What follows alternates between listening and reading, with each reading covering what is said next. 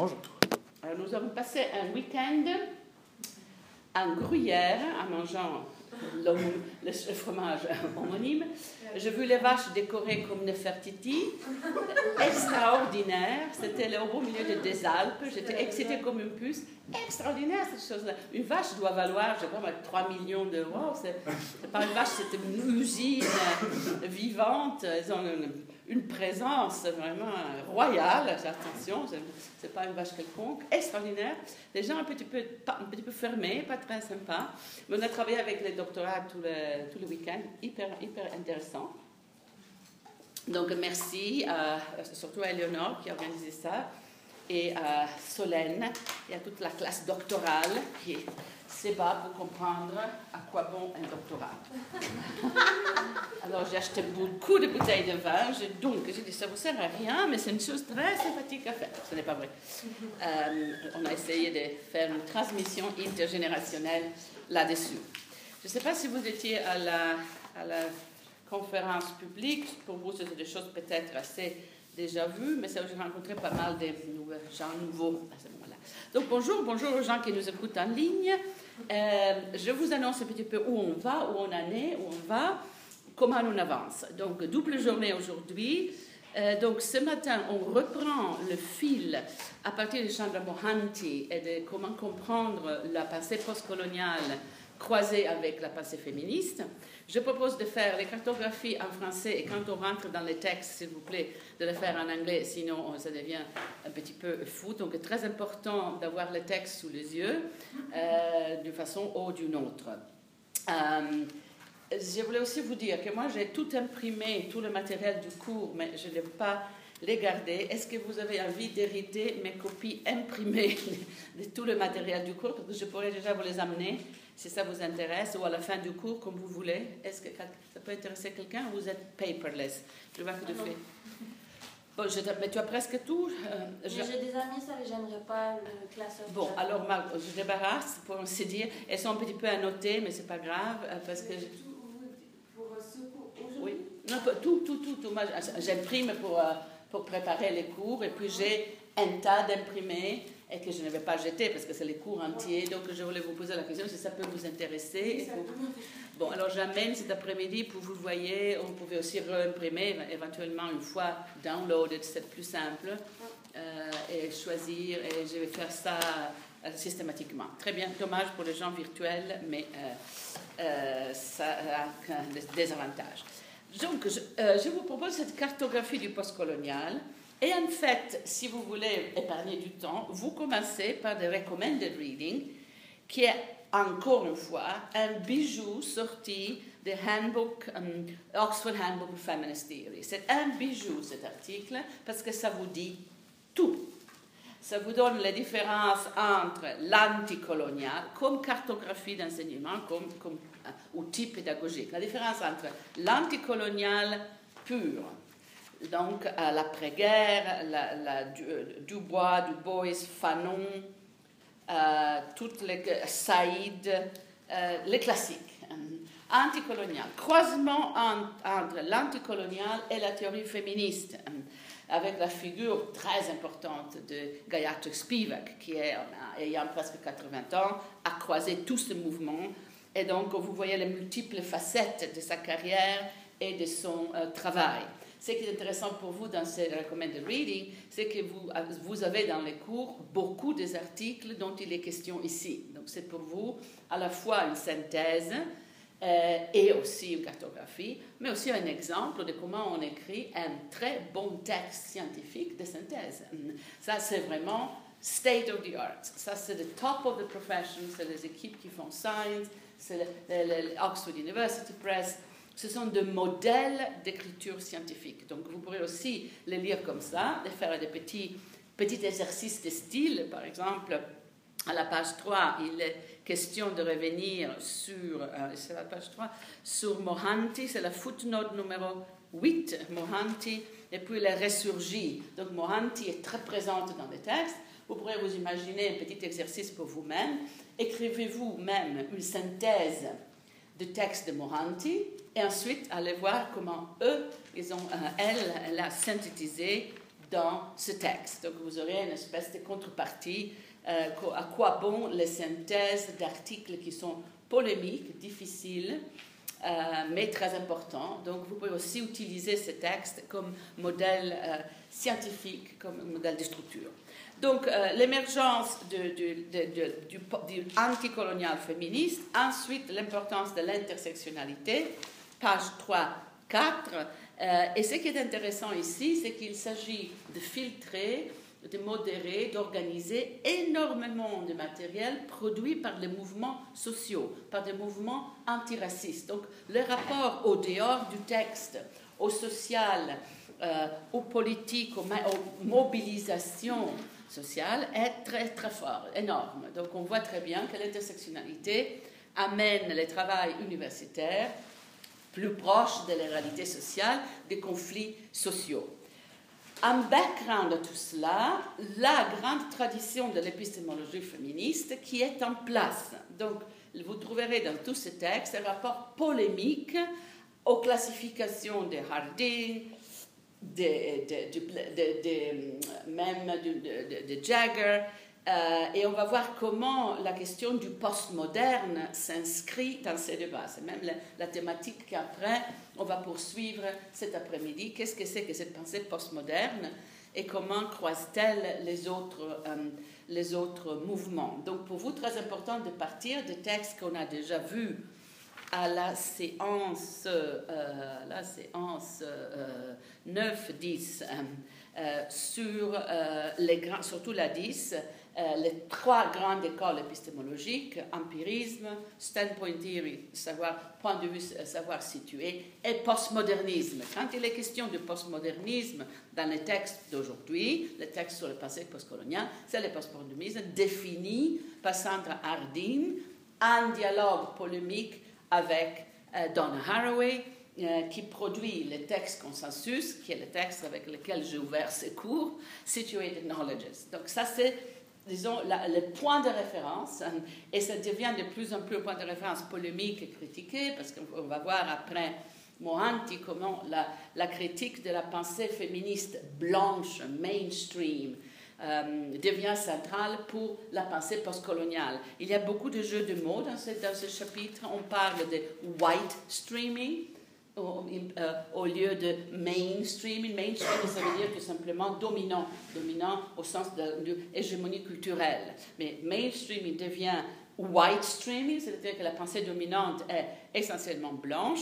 Elle devient male streaming, c'est euh, euh, une, dominance masculine quand il s'agit de parler de la science de la production des savoirs scientifiques. Donc il y a tout un jeu sur mainstreaming qu'il faut il faut s'habituer. Il est mis entre guillemets, mais c'est très intéressant ces interventions euh, sur les langages.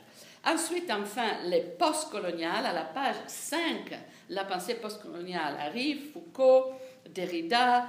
Euh, c'est tout à fait une cartographie américaine. On est dans les transatlantiques, dans la mésalliance, transatlantic disconnection.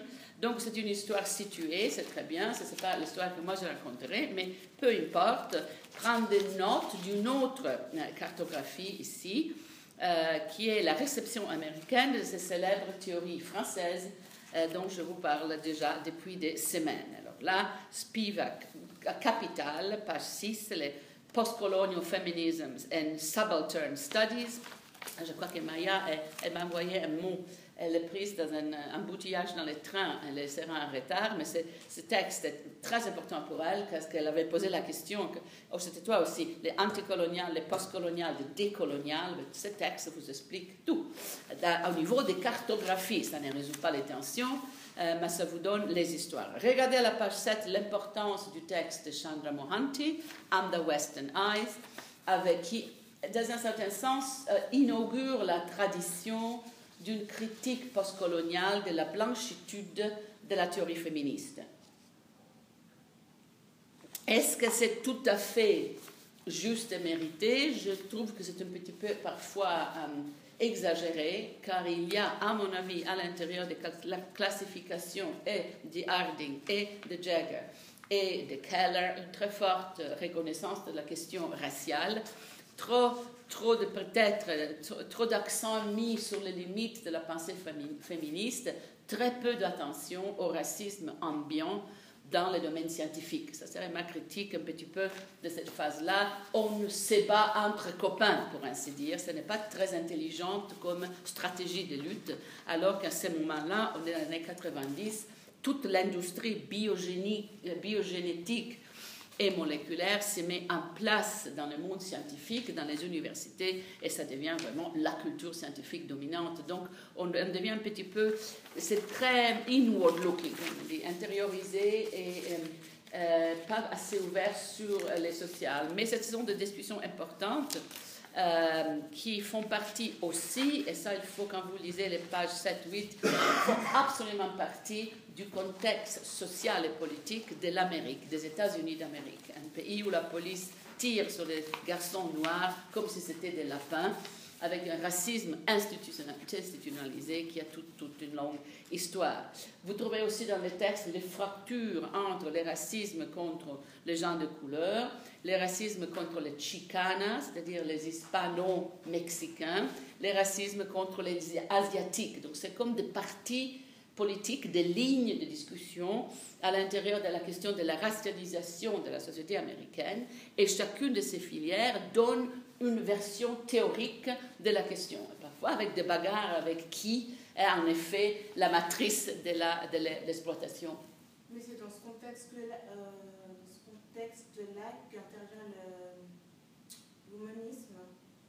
Le womanisme, c'est le moment où Alice Walker, elle, elle a passé des couleurs, dit, euh, euh, nous, on ne veut pas rentrer dans le féminisme neutre qui est dominé par les blancs et on ne veut pas rentrer dans les postmodernes. Cette question du postmoderne, et c'est pour ça que cet après-midi, j'ai mis au, cours, au, programme mon travail sur, sur le ma version du postmoderne qui est deleuzienne, euh, avec ce texte capital de Lucie Figueres, parce qu'il faut quand même qu'on fasse une pause là-dessus, qu'on réfléchisse à comment la pensée postmoderne circule dans les discussions américaines, ce qui fait tout à fait autre chose que ce que ça a été le mouvement de pensée postmoderne en philo, en culture, en esthétique, en Europe et surtout en France. Là, il faut vraiment, pour votre propre santé mentale et pour le succès de vos recherches, garder cette double ligne, la,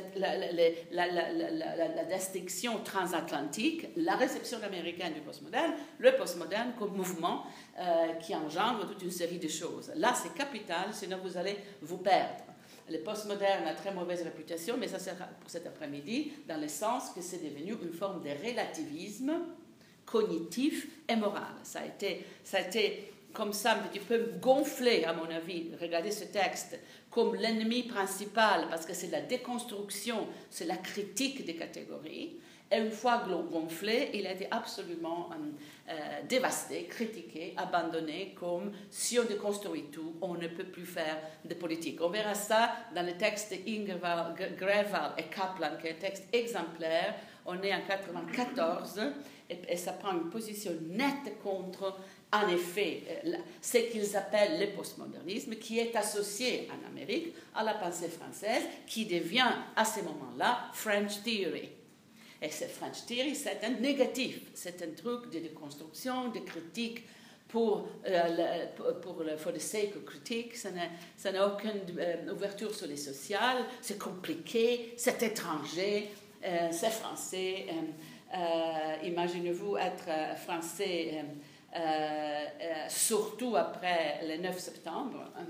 Euh, tout ce qui est français autour du tournant du siècle devient l'ennemi des, des États-Unis, car la France, comme le reste de l'Europe, a refusé d'entrer immédiatement en guerre contre Saddam Hussein. Donc, le moment où les guerres commencent, le partage entre pensée autochtone américaine et pensée française devient un mur, un, barrage.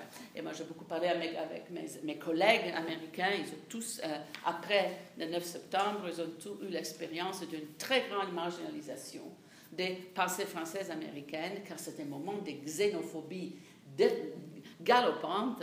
Les États-Unis se referment après cette attaque. Euh, euh, extraordinaire et létale qu'ils ont subi. Et à partir de ce moment-là, French Theory est tout à fait morte et finie. Donc, les vicissitudes de, de certains modes intellectuels prises à l'intérieur de politiques universitaires et à l'intérieur d'un contexte américain où la xénophobie et la peur de l'étranger monte d'une manière absolument dramatique, surtout après le 9 septembre, tout cela joue un rôle dans la réception scientifique de quelque chose qui serait le mouvement ou le moment postmoderne, qui a été très important et dont on parlera euh, mieux cet, après-midi. Si vous voulez faire un petit exemple de ça, faites un Google postmodernism euh, dans la, dans la euh, Encyclopedia of Philosophy ou l'Encyclopedia of Cultural Studies or in a glossary, glossary of cultural studies, et vous verrez une espèce d'hésitation, d'incertitude qui accompagne chaque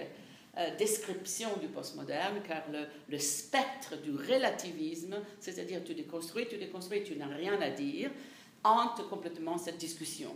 Et c'est tellement injuste qu'en tant que quelqu'un, évidemment, qui a vécu là-dedans, qui a grandi là-dedans, euh, que c'était avec horreur que je me suis retrouvée, comme toute ma génération, dans des anthologies du féminisme postmoderne, alors que moi, j'ai jamais été postmoderne. Deleuze n'a jamais été postmoderne.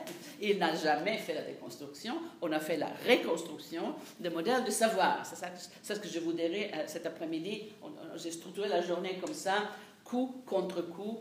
Et moi, je défendrai bien sûr la tradition européenne française, tout en connaissant, parce qu'il faut le faire, la réception américaine qui devient une caricature de cette théorie-là, disons-le, sauf pour le grand travail de Gayatri Spivak, qui étant la traductrice de Derrida, comprend les concepts, mais c'est à peu près la seule. Donc, ce qu'on vit à l'intérieur de ce texte qui est recommandé, c'est petit à petit l'expulsion du postmoderne euh, comme l'ennemi principal, euh, même plus principal, plus important que les racismes institutionnels, ce qui est quand même assez extraordinaire.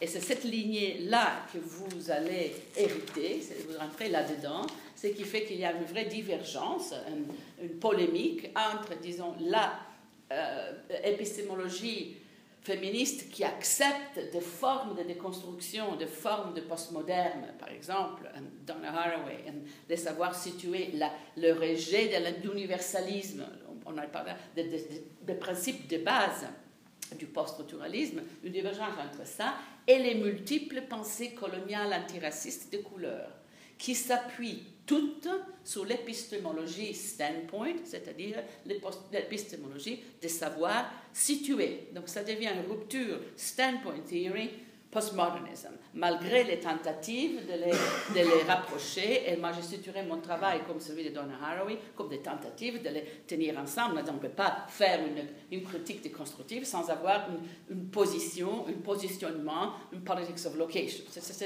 jeu de balance-là. Bienvenue.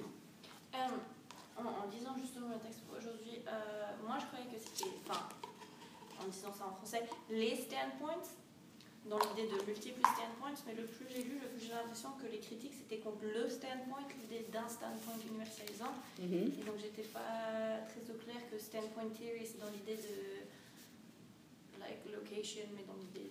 Bah, moi je lis là, c'est intéressant. Faudrait, euh, moi je lis leur. Euh, si tu regardes les pages 8, 9, si je m'accepte cette, synthèse, il y a une multiplication euh, de la production des savoirs et des lieux d'où on la produit. Donc, euh, il y a la pensée euh, féministe, d'accord, c'est blanc. Alors, commençons à la, déblanchir. ajoutons des axes de différence. Spivak, première heure, mais aussi Bell Hooks, a aussi cité. Euh, intersectionnalité, croisons les choses, compliquons un petit peu la chose. Très bien, mais donc ça donne une pensée anticoloniale ou postcoloniale, mais immédiatement, les femmes chicano, les femmes asiatiques, les femmes disent, mais nous aussi, donc il y a une multiplication des lieux de revendications, revendications politiques qui se transforment en production du savoir. Elles s'appuient quand même sur leur vécu. Et il y a une certaine fragmentation, mais il y a aussi une, espèce de couverture, un cadre général qui est l'anticolonial, le postcolonial. Et dans les années 90, c'est très fort, c'est très dominant. C'est même les lieux où la production du savoir avance, alors que dans le féminisme institutionnel, on fait les synthèses, on fait les encadrements, on fait les catégorisations, on prépare euh, la prochaine phase. Donc il y a des vitesses, c'est ça que je, veux dire. Mais ça devient très clair dans les chapitres des Gréval. Là, qui parce que celui-là, c'était un petit peu un tour de synthèse. Euh, pour terminer avec le recommended reading, Decolonial Feminism, le dernier chapitre de, ce, de cet aperçu qui est très utile pour vos recherches. Alors là, vous avez les toutes dernières nouvelles. Euh, dommage qu'il y ait des autres qui ne sont pas ici, mais quand elles m'écouteront, donc euh, ceux d'entre vous, ceux d'entre vous qui travaillent avec Mignolo et l'école latino-américaine, qui euh, part de toute la tradition de Chicana féministe. Et là, le, le nom principal, c'est Gloria Anzaldúa, le travail sur les frontières, Borderlands. Je me souviens que quand j'ai sorti Nomadic Subject, on a fait tout un dialogue Anzaldúa sur les frontières au Mexique et moi avec mes frontières européennes. Euh, et c'est devenu l'idée du border, border as method. Welcome, you made it. tu es parti à 7 heures ce matin, tu es la pauvre. Je venais de te citer car on est en plein dans la question de decolonial, anticolonial, postcolonial. On est dans les recommended readings. Je suis partie de la, euh, du calme. Euh, donc là, il y a donc une généalogie. Lui, il part, dit-il, Mignolo est un penseur très androcentrique, donc ça m'étonne un peu qu'il dise ma source d'inspiration c'est Gloria car on ne le voit pas beaucoup. Mais quand même, il la cite d'une autre généalogie qui passe complètement par la question euh, Chicano, euh, Puerto Rico, les hispaniques euh, aux États-Unis, vous savez que c'est maintenant à parité au niveau démographique et à parité au niveau linguistique. L'espagnol deviendra vite la première langue des États-Unis d'Amérique. Et donc la question hispanico, c'est très important, et vous le voyez dans la culture populaire, dans les séries télévisées, forte présence. Euh, Chicano, vous le voyez dans Orange is the New Black, les Afro-Américains contre les Hispanics, euh, et ce sont des, réalités, alors là aussi, démographiques, sociales. Euh, donc, lisez bien cette chose sur les, colonies et remarquez à la fin de la page 10, et ça c'était pour moi une nouvelle, je ne la connaissais pas, Madina Tlostanova. Russian Federation, donc ça c'est la nouvelle vague des travaux postcoloniaux situés dans l'ex-empire soviétique. Vous avez déjà Joanna Regulska, que je vous ai fait lire, je ne me souviens plus quand, mais il y a quelques semaines, sur Is the Postcolonial, uh, the Post-Communist. Donc là, c'est, été La semaine dernière. Hmm, semaine dernière. le temps passe. Euh, c'est du Donc euh, là, c'est la nouvelle vague. Elle dit euh, qu'elle n'est même pas traduite encore en anglais, mais elle travaille sur post-Soviet space and subjectivity. Donc tout l'aspect post-communisme, post-soviet, post-colonial est complètement ouvert. Personne n'y travaille beaucoup. Qu'est-ce qu'on attend? Qu'est-ce qu'on attend à y travailler? C'est une, clé fondamentale pour la situation européenne aujourd'hui les complexes post-soviétiques euh, expliquent la conduite euh, euh, des pays comme l'Hongrie, l'escalation inarrestable de la Pologne, ça, ça, explique l'Allemagne de l'Est avec son racisme démentiel. C'est l'Est de l'Allemagne qui est le problème, jamais dénazifié, jamais déstalinisé. Euh, et ça explique un certain nombre de choses. Donc, je vous inviterai cordialement à réfléchir là-dessus parce que là, il y a trop peu de thèses. On en a vraiment trop sur la passé postcoloniale britannique, indienne. Ne continuez pas à faire ça, on en a 30 000. Tout le monde répète Subaltern Studies and Gayatri Speak. Peut-on faire quelque chose de nouveau? Situated Knowledges, on part d'une vie de ce continent, de ce pays qui a énormément, bonjour, énormément de chapitres non dits des chapitres non écrits sur les multiples empires qui ont euh, un petit peu euh, écrit l'histoire euh, européenne. Et je vous signale encore une fois que la question post-soviétique touche à la conquête du pôle arctique, du pôle au nord, et des grandes richesses minéraires qui sont juste derrière nous, pour ainsi dire, avec la, la, recolonisation de la Groenland et l'ouverture du passage de Barents qui va être la nouvelle frontière d'une nouvelle guerre très froide. Donc si vous cherchez des, euh, des thématiques pour vos, pour vos, recherches, restez prêts. N'allez pas toujours dans la fuite transatlantique, on habite ici, pas en Californie, situated knowledge. On prend responsabilité pour le territoire dans lequel on vit. On ne fait pas les fuites fantasmatiques vers California Dreaming. Aussi parce qu'il y a déjà trop de travaux là-dessus, et quoi que vous fassiez, vous ne serez jamais aussi forte que les Californiens elles-mêmes, eux-mêmes, qui sont sur place. Donc, restez très proche de chez nous et remplissez les vides de, connaissances, les, missing links dans la situation post-coloniale européenne qui est gigantesque, complexe, multilinguistique et pas du tout recherchée. Parce qu'on est dans une espèce d'étrange fascination euh, euh, euh, et de fuite en avant aussi vers la pensée raciale américaine. Donc le reste là, c'est vraiment de Cologne, de Cologne, ça vous explique l'importance de Maria Lugones, les complexités de la chose. C'est évidemment la phase montante euh, complexe euh, car elle se déroule en langue espagnole à l'intérieur de l'ex-empire espagnol. donc là aussi une fragmentation, mais aussi un positionnement un petit mot d'avertissement à la page 12, le deuxième paragraphe, euh, sur la question du, système de gender dans les sociétés précoloniales. Il y a un mot d'avertissement que je veux souligner. Euh, Maria Lugones fait partie d'une longue tradition des penseurs, penseuses anticoloniales coloniaux qui avancent l'hypothèse que le système du gender a été introduit par le colonialisme et qu'avant cela, le gender n'était pas en place dans les cultures indigènes. Euh, c'est une théorie qui a toute une longue histoire. Cette théorie-là est très contestée en anthropologie, euh, l'anthropologie vivante.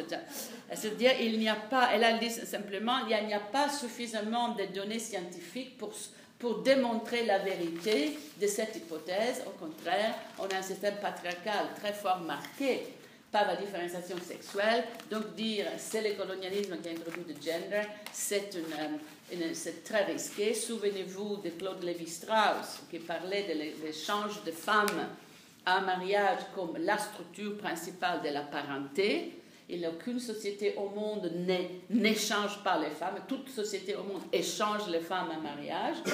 Tous les enfants au monde portent les noms du père. C'est la transhistoricité de l'oppression féminine. Donc là, il faut y aller très très doucement sur le plan scientifique. Il faut bien étudier la chose. Et en fait, la seule façon de résoudre cette question, c'est de faire des travaux empiriques et aller voir un petit peu ce qui se passe. Mais euh, je ne sais pas combien de sociétés non contaminées par l'Occident on a encore aujourd'hui. Donc, moi, je pense qu'il y a beaucoup à gagner à partir de la recommended reading. Euh, pour euh, aujourd'hui, car ça vous donne déjà les cartographies toutes faites et donc ça simplifie la lecture. Pour revenir à compulsory reading maintenant, deux grandes classiques euh, qui sont, à non pas simplement au-delà du postcolonial. Euh, euh, Grevel et Kaplan inventent presque le terme transnational feminism, 94, transnational feminism, et c'est proposé comme une espèce de cadre qui peut euh, et euh, négocier avec les multiples filières de la question postcoloniale antiraciste. Donc c'est une coalition. Un transnational feminism a cette fonction un peu comme ça pacificatrice, euh, harmonisante, parce qu'à l'intérieur, on peut caser un petit peu les différentes écoles.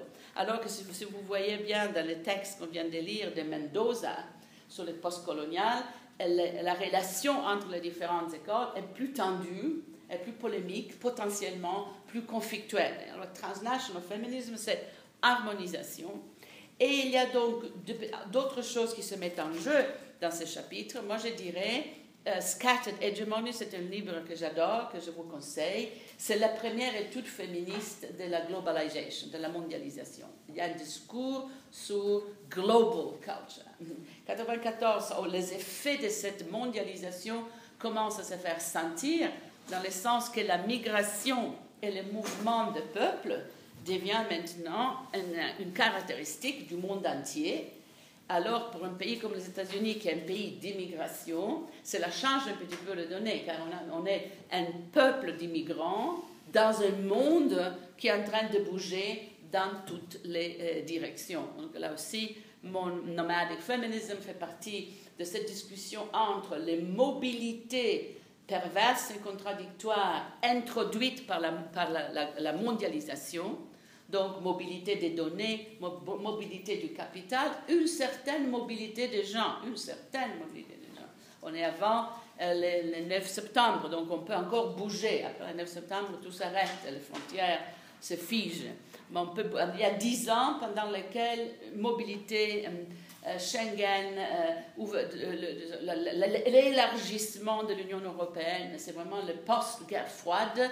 L'Europe s'agrandit, on ouvre les frontières, on bouge. C'est un moment fantastique qui, à mon avis, euh, prend un coup, un sacré coup le 9 septembre et un autre gigantesque là maintenant avec l'immigration du masse de la Syrie. 11 septembre.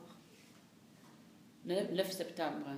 We're talking about Twin Towers, right? Yeah, Twin Towers. Ah, le 11 septembre, pardon. Le 9, c'est le, le 9 c'est le mois. Oh, le 11 septembre. Le 11 septembre. C'est fait que je le vois 9-11. 9-11. Le 11 septembre, bien sûr. Le Twin Towers. Il y a un petit un, un code word pour cela en français, non 9-11, le Twin Towers, bien sûr. En français, 11 septembre. 11 septembre, pardonnez-moi, 9-11, c'est euh, celui-là. Euh, et donc là, euh, transnationalisme, transnational feminism, globalization, mobilities, et toute la discussion de comment rendre compte de cette mobilité, et une discussion interne au féminisme sur questions of postmodernity, c'est-à-dire l'attaque contre les postmodernes, les. Pour celles qui sont arrivées en retard, je voulais vous dire qu'il y a donc dans toute cette discussion aujourd'hui euh, une, construction très polémique, très critique du féminisme postmoderne. Si vous ne savez pas qu'est-ce que c'est, relisez Sandra Hardin, les trois catégorisations à féminisme empirique, standpoint, savoir situer postmoderne, ce sont des classifications épistémologiques, pas politiques. On peut être un socialiste radical, être un postmoderne épistémologique, on peut être un postmoderne méthodologique, être un libéral politique. Les combinaisons politiques et épistémologiques se croisent dans toutes les directions. Donc ce n'est pas une classification politique, c'est une classification scientifique épistémologique. Ce postmodernisme-là est une réception américaine des théories françaises une construction qui est une réception qui devient de plus en plus négative. Et après le 11 septembre, là je dis la bonne chose, ça devient une French theory au sens plus négatif possible du terme, et c'est assimilé au relativisme cognitif et moral. Donc euh, c'est les fantômes, les spectres à abattre. Donc rapidement, je vous accompagnerai tous les textes, à travers les textes magnifiques de Gréval et Kaplan, qui est l'introduction au bouquin en vous signalant le, les moments clés. Euh, je ferai rapidement une tournée vers Vandana Shiva et puis il faut qu'on discute ensemble, qu'on mette ensemble les savoirs sur le postmoderne, le postmodernisme pour mettre un petit peu d'ordre dans euh, vos idées et dans vos structures car c'est un petit peu un cauchemar. Euh, mais voyons comment il est construit à l'intérieur du texte. Alors là, comme j'avais dit, on passe à l'anglais sinon on devient fou. So, page one. Second paragraph. This project stems from our work on theories of travel, on avec Grevel and Kaplan, and the intersections of feminism, colonial and post-colonial discourses, modernism and postmodern hybridity. Bang. Donc déjà comprendre quel est leur research question, quel est le projet. Uh, page one, second paragraph. This project stems from. Déjà comprendre ça, comprendre la mise en place de la problématique. Theories of travel, globalization, mobility. Who moves what, what moves where? Who controls the movements? Where are the checkpoints? Where are the borders? Of course, Internet, ça manque complètement. Regardez la, la, la, compartimentalisation des savoirs. Il n'y a pas, je pense que le mot Internet n'apparaît même pas. Mais évidemment, on y est en plein milieu. Cette, cette compartimentalisation entre pensée coloniale, postcoloniale, même féminisme et tous les media studies, tous les études sur Internet, c'est là que Donna Haraway fait un travail de synthèse fondamental, car elle, in a sense, elle, elle, elle she, she, crosses over, croise les deux, les deux traditions, on ne peut pas parler de mobilité sans parler d'Internet. Notre mobilité est virtuelle. Euh, la mobilité des, euh, bancaire, fiscale, euh, financière, ce sont des mouvements de capitaux euh, sur un clavier, sur, sur, sur Internet. Donc, euh, remarquez que ça manque. Donc, c'est très intéressant comme compartimentalisation des savoirs. À la même, au même moment, si vous rentrez dans cette discussion par les media studies, il y a une explosion des travaux. C'est le début d'Internet. Euh, on verra plus tard, quand on parle de du post-humain, vous verrez qu'à la même époque, il y a des gens qui écrivent, euh, qui préparent la, pensée post-humaine, euh, les, virtual bodies, les tout premiers post-human bodies, c'est 88, 89. Euh, euh, donc, ce sont, ce sont, des filières parallèles. Donc, je signale ça. Dans les cours, je vous fais voir tout, mais il faut que vous les mettiez comme dans, un, dans une espèce de website qui, en fait, elle, elle, ne, elle ne se croise pas. C'est quand elles se croisent en 2000 quelques qu'on a l'explosion post-humaine. Ça, c'est mon hypothèse. Mais avant, elles sont des filières séparées. Quand on commence les convergences, alors on peut commencer à parler d'un véritable changement de paradigme. Pour le moment, on est dans le développement de différents courants euh, qui, explorent des facettes différentes des savoirs situés. Et on est dans les tentatives de synthèse, mais ils sont parallèles, elles ne se croisent pas. Le moment où elles se croisent, euh, c'est-à-dire les dix dernières années, alors on a une, synergie, une, espèce de capital, uh, crucial critical mass, et quelque chose bouge. Mais on va, y, on va y arriver.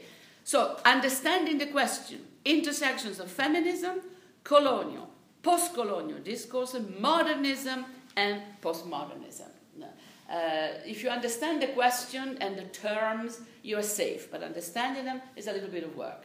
The task is understanding how postmodern hybridity becomes the problem here. It's the problem that we need to solve. And remember that we are going towards Donna Haraway, who introduces hybridity with um, a manifesto for cyborgs. Manifesto for cyborgs, first published, année de publication, c'est le 85 le Cyber Manifesto. Je vous ai mis une version de 90 car c'était celle qui est la plus disponible, mais dans Nahara en 85, elle sort Manifesto for Cyborgs, Science, Technologies and Social Feminism in the 1980s. C'est pour la semaine prochaine. Non, c'est pour, euh, c'est pour demain.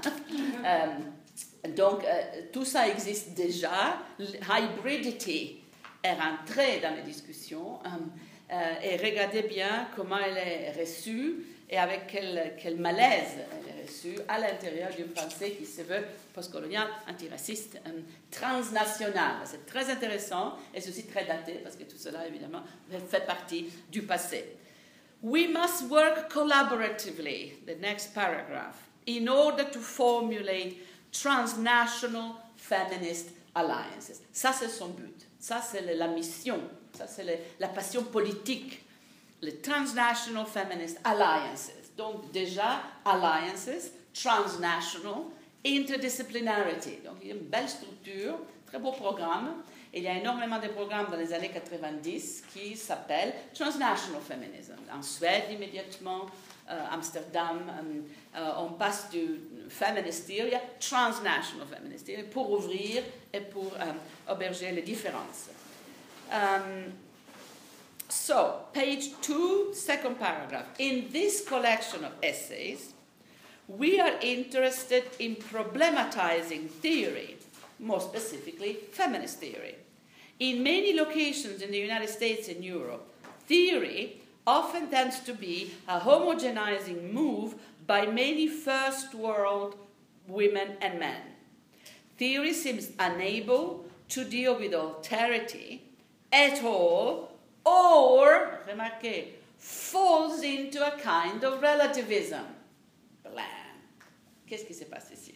Il se passe donc qu'on est dans l'après Chandra Mohanty, que la, théorie féministe est critiquée parce qu'elle est trop dominée par le first world, donc par les blancs, euh, par les blanches, euh, et donc elle n'est pas capable de s'ouvrir à l'altérité. Dans les cas où, elle est capable de s'ouvrir à l'altérité, c'est-à-dire dans la pensée nomade, dans la déconstruction, dans tous les post-structuralismes, dans ces cas-là, elle tombe dans le relativisme. Ben, c'est ça l'opération. C'est une opération d'enterrement de toute ma tradition, de, tout, de tous les post-structuralismes qui étaient, à mon avis, de très grands alliés, mais ils ne veulent pas que ça fasse partie de l'alliance. C'est aussi une attaque frontale à Gayatri Spivak et à tout son travail. Euh, parce que Spivak est la représentante de l'Empire britannique, elle devient la postcoloniale indienne, en plus contaminée par la pensée française, étant la traductrice de Derrida et une des grandes figures du post-structuralisme euh, international, mais sûrement en Amérique. Donc on a ici les transnationals qui s'appuient sur d'autres traditions, l'antiracisme afro-américain, les hispanics, et qui positionnent le post-structuralisme, la pensée française, comme en effet l'ennemi principal. Donc, les seules blanches qui font une critique de la subjectivité, toute ma génération, c'est des relativistes. Vous comprenez ça? C'est très important parce que ça donne dix années de polémiques inutiles euh, et tout à fait stériles et ça tue toute une tradition de déconstruction de la féminité et du masculin dont je parlerai euh, plus cet après-midi qui disparaît jusqu'à ce qu'elle elle, elle, passe, elle va dans les souterrains, elle ressurgit avec le queer theory euh, une, une douzaine d'années plus tard euh, comme une déconstruction radicale du signifiant femme. Donc il y a l'effacement de la première génération du post-structuralisme, ça continue euh, underground et ça ressurgit comme queer theory, qui est le post-structuralisme pur, euh, Foucault, Foucault américain, avec Bartleby, pas seulement, De Laurentiis, Halberstam, elles sont toutes des Foucauldiennes, des Derridiennes, euh, des gens qui connaissent la psychanalyse, la sémiotique, le post-structuralisme. Mais c'est pour vous, 20-30 ans après, important de voir ces, cartographies et cette, étrange mutilation euh, qui a lieu ici. Euh, et regardez, ça continue. Um, to begin with, we want to explore how crucial key terms and concepts circulate Very good. Next paragraph. In raising questions about historical specificity of some of the primary terms in use in cultural criticism today, we are inquiring into the system of effects that structure postmodernity. Ouh, vous avez du boulot? Modernism, postmodernism, postmodernity. Vous devez chercher, faites une recherche sur tous ces termes-là ils sont utilisés d'une façon équivalente, ils ne le sont pas du tout.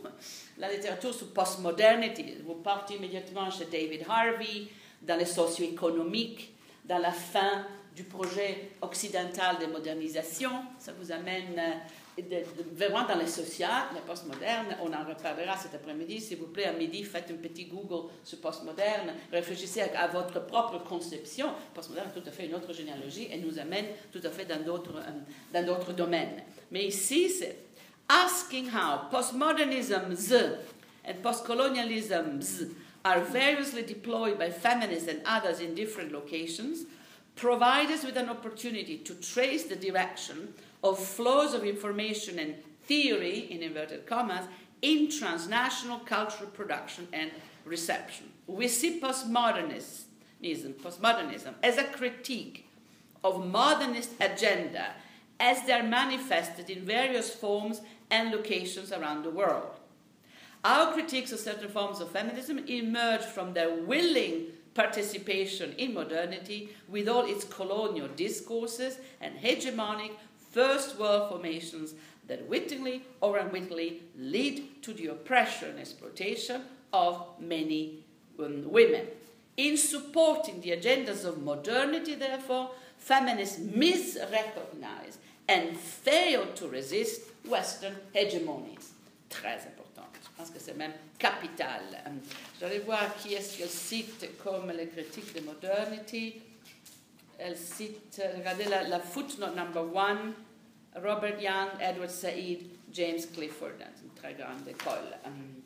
Euh, Robert Young est dans notre livre sur Saïd, évidemment, Saïd est l'exemple.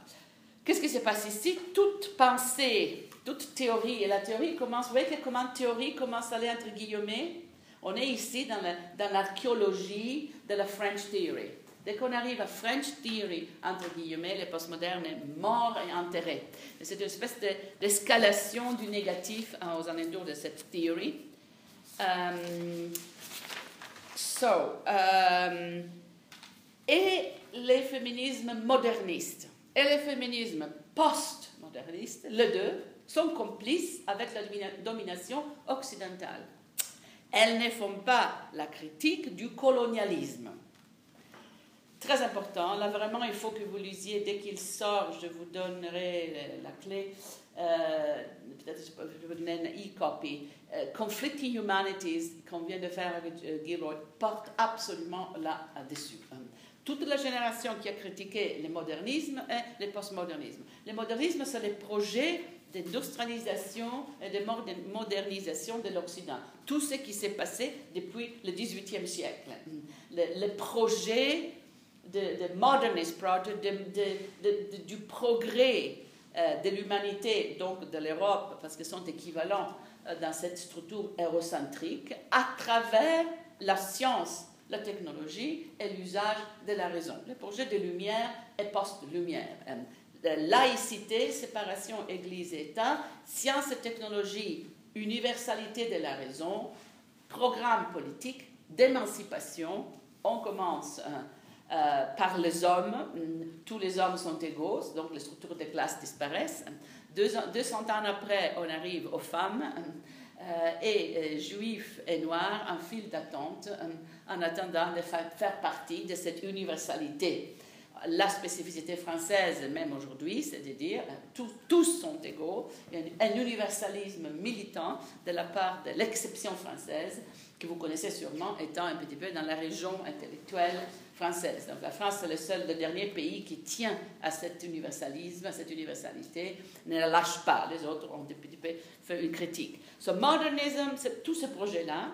Postmodernisme, c'est la critique de ce projet fait par la génération de Foucault, Derrida, Irigaray qui disent mais égal à qui? Quoi? Moi, part de ça? Non, c'est la critique des Lumières, la critique du projet de Simone de Beauvoir que vous connaissez qui est faite par la génération de mes profs, donc années 80, 80 90, pardon, 70 et 80, on a déjà cette mise en place d'une critique du projet qui voit raison universelle, donc progrès scientifique, rationnel et émancipation aller de main à main et avancer en parallèle. Ça, c'est la modernité, c'est le projet. Et vous les voyez, je ne sais pas, Simone de Beauvoir, ici, c'est vraiment euh, emblématique.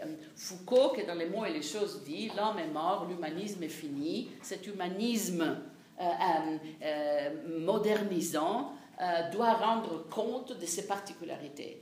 Donc il y a ici une traduction américaine du problème qui est dans les cours, le problème de l'humanisme universalisant, et ça devient ici modernity, modernism, western modernism, le projet occidental de modernité, modernisation, émancipation. Donc, euh, c'est intéressant parce qu'en effet, elles utilisent le langage de la déconstruction, elles utilisent les intuitions de Foucault, mais ils les tournent contre cette tradition en disant ils ne voient pas la colonisation, ils ne voient pas l'eurocentrisme. C'est une voix très inquiète.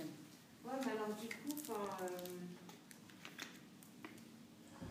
il n'y a pas une bonne compréhension de ce qu'est le c'est pour cela que j'ai dit la bifurcation, réception américaine, réalité. Pour vous, c'est très compliqué, mais on est en 2015. Si vous voulez faire des recherches, il faut connaître. Ça devient une autre école. On l'appelle French Theory. c'est vraiment une formation américaine. Derrida le dit. Hein, Derrida dit l'essentiel, dit-il, de, la discussion, du débat post-structuraliste se déroule aux États-Unis tout ça n'existe même pas dans les universités françaises. On n'enseigne pas la déconstruction, on n'enseigne pas les postcoloniales, on n'enseigne rien. En années 90, c'est les Women's Studies, Gender Studies. Là-dedans, On a notre petite niche, euh, on travaille, mais il n'y a aucune contamination dans les autours du savoir. Au contraire, c'est le début de la néolibéralisation des universités, les premières grandes réformes qui défendent complètement les acquis de 68. C'est vraiment le premier, le premier nettoyage du système de démocratie interne aux universités. Donc l'Europe ne fait rien là-dessus. Foucault disparaît, Derrida disparaît des curriculums universitaires, mais ils sont absolument dominants en Amérique. C'est ça qui est, qui est, très compliqué dans cette histoire. C'est ce qui fait que mes travaux, même aujourd'hui, ne sont pas traduits en français. Je suis traduite en 20 langues. Euh, tous mes bouquins sortent en Chine. Il n'y en a pas un qui sort en français, car ce que j'ai fait pour eux, c'est de la chose américaine. Ce n'est pas français, ce n'est pas du sérieux. Le sérieux, c'est, je ne sais pas qu'est-ce qu'ils font, euh, rien, je crois. Mais euh, on tombe entre deux, si vous voulez, choses, ça ne m'inquiète pas, c'est amusant, mais pour vous, pour vos recherches, c'est très fondamental parce que tout se dédouble. Donc, moi, je parle d'American Foucault, un French Foucault. C'est de Foucault tout à fait différent. Avec Deleuze, heureusement, euh, parce qu'il est tellement complexe et tellement rigoureux, ceci ne s'est pas passé. Parce que alors que Foucault, je vous, vous souvenez-vous, a joué la carte transatlantique, a pris ses postes en Amérique exactement comme Derrida, ils sont rentrés dans les courants transatlantiques. Derrida a passé 20 années de sa vie à enseigner en Californie, il est devenu le gourou du postmoderne américain. Foucault y est allé tous les ans à Berkeley jusqu'à ce qu'il il est mort. Deleuze est resté chez lui et il a écrit bouquin après bouquin après bouquin des chefs-d'œuvre incontestables, euh, dont les, deux tomes de capitalisme et schizophrénie qui sont éblouissants, mais il, n'est pas rentré dans ce que j'appelle le système de marché, le système de marché transatlantique, euh, qui, a, qui, dans les années, se met en place dans les années 90 et qui domine ces débats. Donc, donc euh, Deleuze échappe à tout cela. Dès qu'on rentre dans le néomatérialisme, là il n'y a pas de dédoublures, il n'y a pas de perversité, on est dans les rapports clairs, transparents. Et Guattari ont résisté tout cela et ils ont hérité le, le, 21e siècle en échange, parce que là, il y a une, plateforme assez claire et unique. Et donc, c'est bien plus simple aujourd'hui de travailler sur des textes qui apparaissent difficiles, mais ne le sont pas, les textes de Deleuze et Guattari. Je vais vous proposer des, des, clés de lecture que de rentrer dans cette chose hyper difficile qui est la transatlantic disconnection, cette dédoublure, la euh, réception américaine, texte français. C'est vraiment, pour moi, c'est un naufrage, c'est le naufrage du post-structuralisme dans, la transition transatlantique, très difficile, mais je vous le donne comme ça fait partie de votre héritage, euh, c'est à travailler. Euh, c'est très connu, les gens parlent du premier Foucault, du deuxième Foucault, on parle de, la réception transatlantique, euh, c'est connu dans, dans, le monde de la recherche. Je ne sais pas à votre place ce que je ferai, vous devez lire, réfléchir, voir s'il y a des choses là-dedans qui peuvent vous, intéresser. C'est un petit peu du passé, mais c'est la préhistoire de ce qui est en train de se jouer maintenant, euh, qui est cette nouvelle galaxie non humaine post-humaine dans laquelle les choses se remélangent d'une façon très intéressante. Euh, donc il y a une voie de sortie, mais sur le plan de la géographie et de l'histoire des idées, c'est complexe, c'est difficile, c'est pervers, c'est pas clair aussi parce que les, universités européennes si conservatives n'aident pas. S'il y avait eu une réception du post-structuralisme dans des universités européennes, on aurait pu faire une espèce de, comparaison raisonnée. Mais ce qu'on a, c'est une explosion aux États-Unis, un effacement en Europe avec la diaspora, moi qui parle euh, aux, Pays-Bas, tous les, Australiens qui reviennent à Sydney, donc l'Australie monte comme une centrale, de les Canadiens qui reviennent à Montréal, donc le Canada monte. Euh, et, en France, euh, dans l'est de l'Europe, interdit, parce que les Américains introduisent autre chose. Et donc c'est un étrange nomadisme, c'est une espèce de diaspora de ces idées, avec cette ces catastrophes, ces difficultés de cette double réception. Je te vois très mécontent. Speak any language you want. Well, okay. well, I'll ask in English. Um, when you say that there is a difference between American Foucault French and French Foucault, you mean that there is a difference in terms of how he's um, a very different reception. reception. how is the Uh, I've already spoken about this in an earlier version, but I don't mind repeating. Essentially, the Americans, uh, um, essentially, they read the history of sexuality, and Foucault uh, is received, especially in California, as a major gay thinker. Uh, they read the history of sexuality as the prototype of gay aesthetics and gay ethics. Now, the history of sexuality was supposed to be eight volumes. We have the first three. We have the lectures that he gave um, for the last, I think there's four and five he had ready to go. Uh, and we have the tragedy of his premature death. So, what we have here is a fantasy object. It's something that doesn't exist. We don't have a history of sexuality by Foucault. We have an idea, and the rest is incomplete. And in that incompleteness, I find this is me doing the critique that people are projecting anything they want about Foucault, and I call it the, the Foucault fantasy.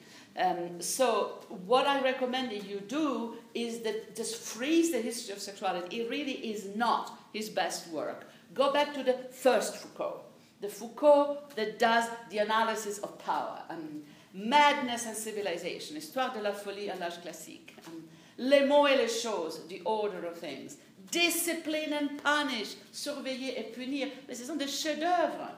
Des chefs-d'œuvre sur comment fonctionne le pouvoir dans le capitalisme avancé, la double face du pouvoir, potestas potentia, notre implication dans les structures mêmes contre lesquelles nous luttons, l'importance de la résistance, mais la résistance à travers des cartographies raisonnées de notre propre implication dans les systèmes contre lesquels on lutte. C'est la critique du marxisme, la critique de la dialectique, dont je vous ai déjà parlé, mais ça va revenir cet après-midi si on parle un petit peu de pensée nomade, de spinozisme, le refus de la dialectique. But fundamental for Foucault is the question of sexuality. First volume of the history of sexuality. The critique of the concept of sexual liberation. A massive attack against feminism and, in brackets, gay movements. Foucault was very active in French gay liberation movements. He critiques the idea of sexual liberation. There is no liberation possible through sexuality because sexuality is a mechanism of capture that plugs you into advanced capitalism. The only liberation possible is from sexuality. From. That is a deconstruct, undo, get out. To the point that he theorizes the importance of secrecy, of closets, of passing, of protecting yourself from the assimilation into advanced capitalism. We are at the opposite of what happens when the California reception makes him into the king of queer, um, um, the, the guy that promotes a, a, a, a, a gay lifestyle. Where do they get that from? Where in the text? Show me in the text. Okay. So and there's nothing to be done because queer becomes, I would say, the dominant fantasy from about the, the 1990s. It's the escape from gender, out of gender. It becomes um, a collective fantasy, and it is terrifying for people like me who have done years of psychoanalysis thinking, will people ever just land and come down to earth and return to their bodies so that we can talk about what it means to be against the structures that have formed you, what, it means to be caught in that system of power, hence nomadic theory. So, but there's nothing to be done there. All we can say now is the French Foucault and the Californian Foucault. Euh, so- so tu comprends, il n'y a rien d'autre à faire parce que c'est comme ça. Et ce n'est pas une question de purité euh, textuelle, c'est comment s'en sortir. Une fois qu'on va dans le texte et on trouve des choses, mais comment est-ce que pouvez-vous dire ça euh, faire euh, Butler peut dire ce qu'elle veut, mais on ne peut pas attribuer ça à Foucault. C'est Judith Butler qui fait son discours, mais ce n'est pas Foucault. Donc il y a ce, ce moment de gender trouble qui est très complexe. Un très mauvais livre, très mal écrit, très mal recherché. Euh, Judy le dit elle-même, elle a écrit vite parce qu'elle avait besoin de, de- de raisons académiques. Euh, la lecture de Foucault est, complètement pas tolérable. Celle de Rigaray est encore pire. Celle de Simone de Beauvoir, c'est un truc euh, vraiment euh, à niveau scientifique, excusez-moi, euh, soyons sérieux. Mais ça, l'impact est tel qu'à partir de ce moment-là, Foucault devient disons, la figure déconstructive, et ça, ça cause énormément de, euh, souffrance aussi. Dans les, moi, je ne suis pas une pure Foucauldienne, je suis une pure rien, mais le, cercle Foucault est très, très, très inquiet là-dessus, disant, mais parce qu'avec une réception si opposée, qu'est-ce qu'il va devenir, lui? Lequel? Et moi, je pense que lui ne va pas survivre. C'est une espèce à, longue haleine, c'est insoutenable. So, which one are you going to do? How are you going to do this? And, uh, the original nucleus of the Californian Foucault, Paul Rabinow, for instance, Paul Rabinow doesn't do queer theory, he does biopolitics. His, his book is called Bios, Power. Okay? So the, the, the closest circle, even in California, is in agreement with the French school. It's all the rest here that is the problem. So that's the, the Foucault issue. It's very central, very complex, and, and uh, all you need to do there is simply know the story and then you position yourself, you play on both, and stick to the text. What matters in scholarship is the text, it's the books. And uh, whatever people may fantasize, their fantasies belong to them. What have we got on paper? What can we defend? Um, and is that what we need now to get on with um, the analysis of advanced capitalism? You know my line on this what Foucault begins and does not finish, Deleuze and Guattari finish. And the book that does the trait d'union here is Deleuze and Guattari's book called Foucault. The greatest book on Foucault ever written, the best introduction to Deleuze and Guattari that you can get. Parce qu'en plus, donc, Deleuze et Guattari écrivent une introduction à Foucault qui s'appelle Foucault, qui est un livre magnifique qui vous raconte ce que Foucault voulait dire, ce qu'il aurait fait, qui est une reconstruction du sujet sur d'autres bases que la dialectique sur une métaphysique mobile, spinoziste, etc. C'est-à-dire exactement l'œuvre de Deleuze et Guattari. Je livre, le Foucault est un livre, est une espèce de lettre d'amour de la part de Deleuze et Guattari vers un homme qui n'a pas eu de générosité pour personne et qui n'a pas pu accomplir son œuvre. Je trouve que c'est une espèce de grande lettre d'amour euh, dans l'énorme générosité de Deleuze euh, et Guattari, alors qu'ils s'étaient fâchés sur la question du terrorisme, comme je vous ai déjà dit, une, rupture qu'ils n'ont jamais pu combler, même politiquement, avec Deleuze vraiment à gauche et Foucault beaucoup plus euh, compromis au milieu. Donc, donc tout cela existe, et ça c'est l'hypothèse, je pense que dans la la recherche aujourd'hui, c'est une hypothèse absolument euh, consensuelle, que c'est que Foucault commence de l'esotérie complète, avec une série, de livres qui sont... Et puis, ils font leur propre développement là-dessus. Et c'est bien pour cela qu'à partir, disons, de 2000, comme ça, juste avant, il y a l'explosion d'intérêt sur Deleuze et parce que là, là, on a des bouquins solides,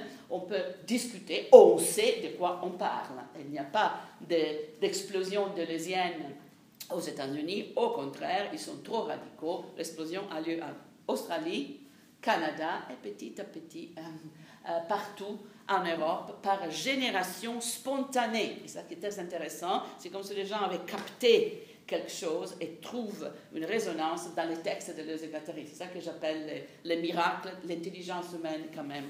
Euh, alors tout ce qui est construit, institutionnalisé, forcé, a du pervers. Et je pense que cette, que cette dichotomie pensée californienne française, pensée franco-française, c'est une, une catégorie perverse, c'est-à-dire c'est pas transparent, euh, c'est pas très intéressant sur le plan scientifique, mais c'est une réalité hein, absolue. Uh, thank you for waiting. You had your hand up about 20 minutes ago. Mais le Foucault, enfin le, Foucault français, j'ai l'impression qu'il est en train d'être repris en Europe en critical international relations, on critical power um, analysis of power, yeah. humanitarianism. Mm. um, Didier Fassin, critical security. wonderful.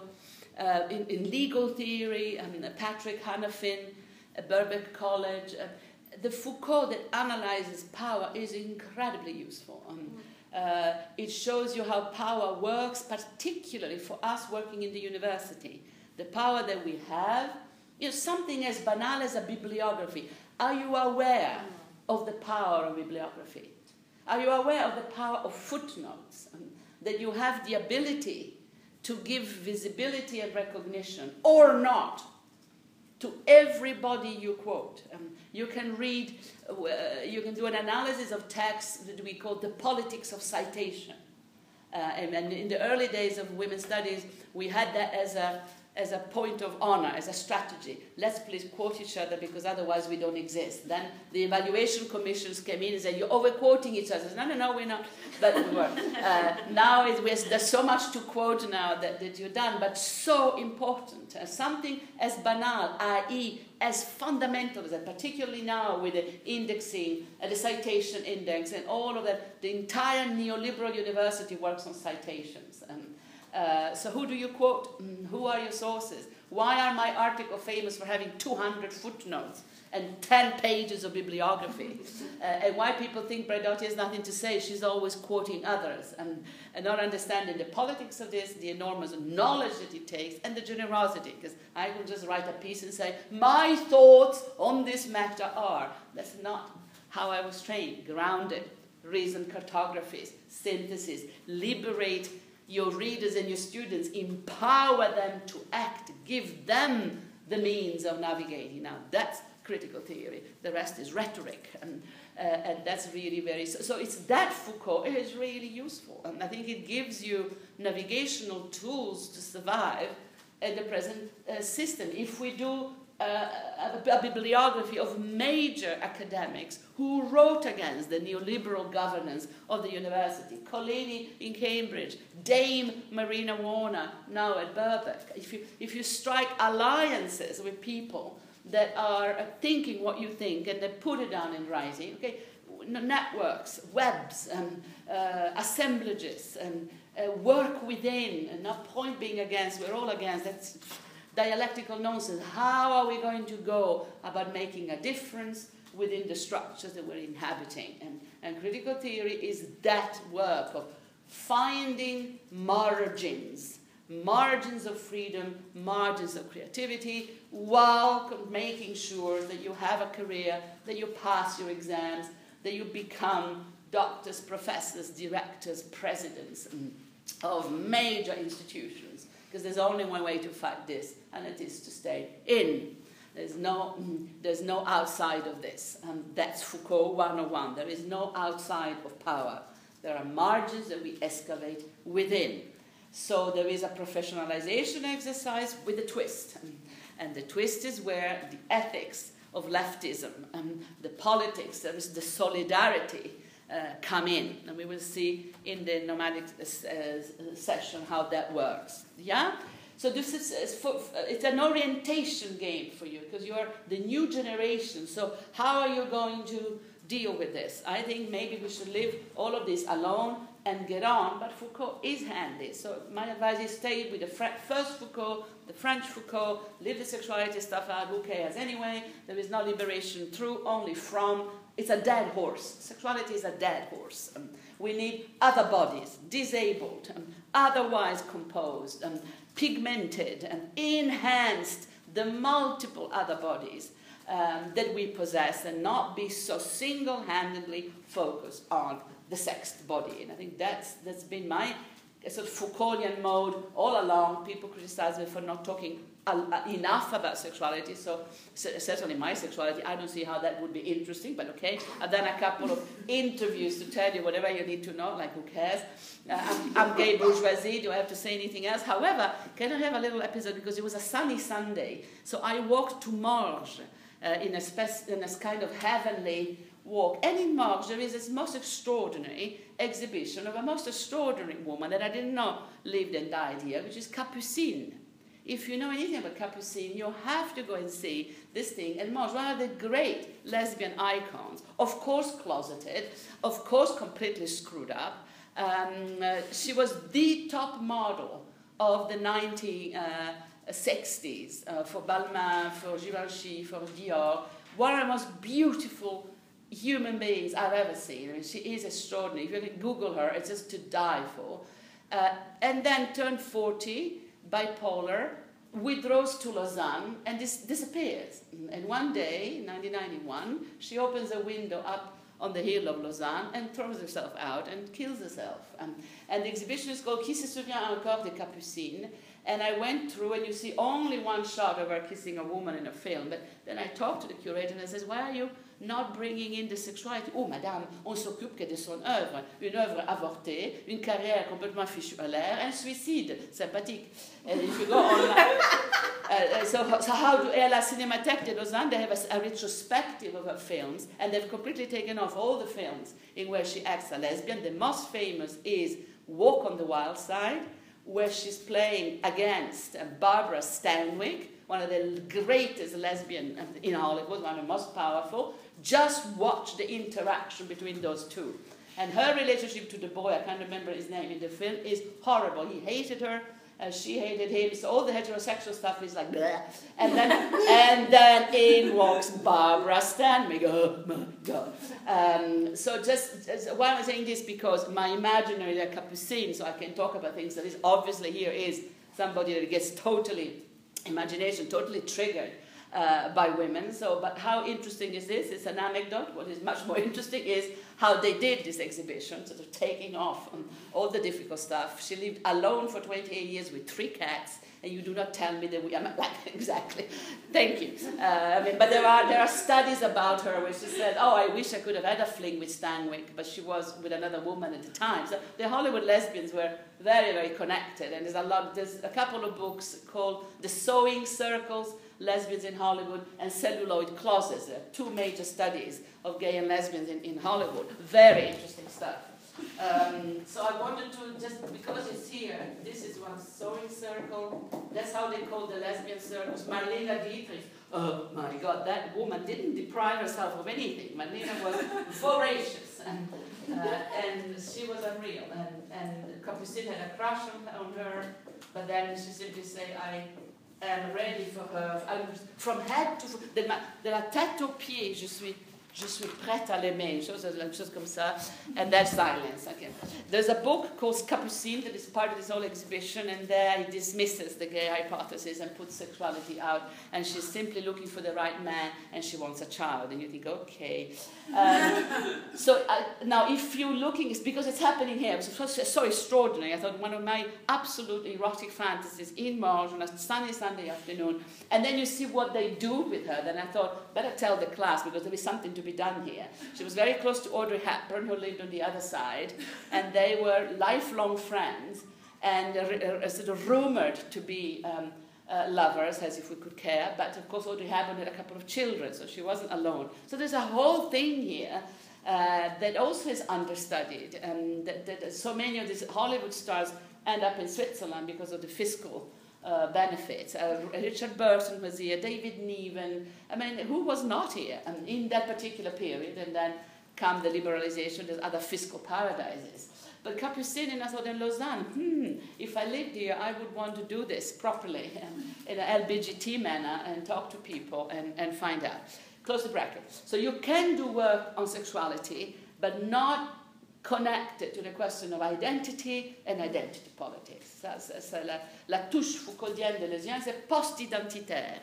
On parle des formations discursives, des collectivités, des assemblages. On n'est pas obsédé par sa propre sexualité. Et ça, c'est le Foucault californien, d'une façon ou d'une autre. C'est ma sexualité, mon, genre, les trans, les postes, les...